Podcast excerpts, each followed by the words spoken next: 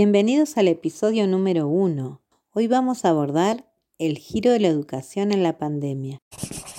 El inicio de la pandemia nos encontró con una educación presencial, escuelas abiertas, agrupaciones de 20 niños y niñas por aula. Pero, ¿cómo fue el giro de la educación con la pandemia de COVID-19?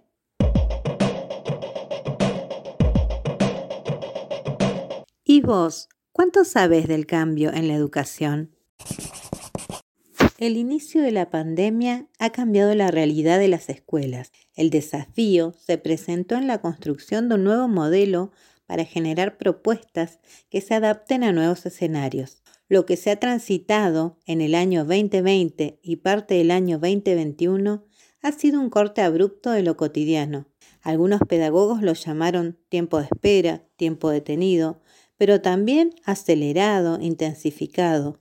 Una autora llamada Inés Dussel habla de escenarios combinados. Hay cambios en las escuelas y va a seguir habiendo cambios y continuidades. Inés Dussel es una importante pedagoga que nació en Delaware, USA, pero creció en Argentina. Se formó en Ciencias de la Educación en la Facultad de Filosofía y Letras en la Universidad de Buenos Aires. Sus temas de interés han sido las teorías pedagógicas y la sociología histórica del currículum y la escuela.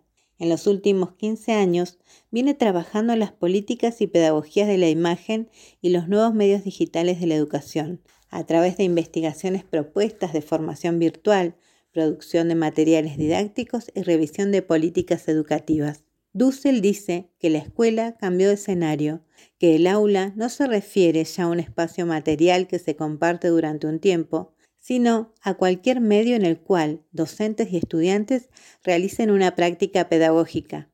El giro que la educación sufrió en la pandemia nos trajo tres modelos de enseñanza que se implementaron para la continuidad de la enseñanza, el presencial, el no presencial y el combinado.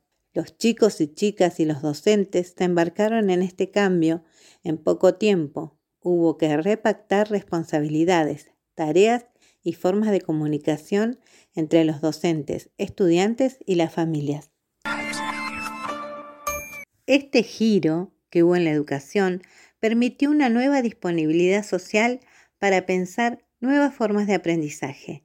Estos tres modelos de aprendizaje llegaron para quedarse. Gracias por estar del otro lado. Los espero en el próximo episodio.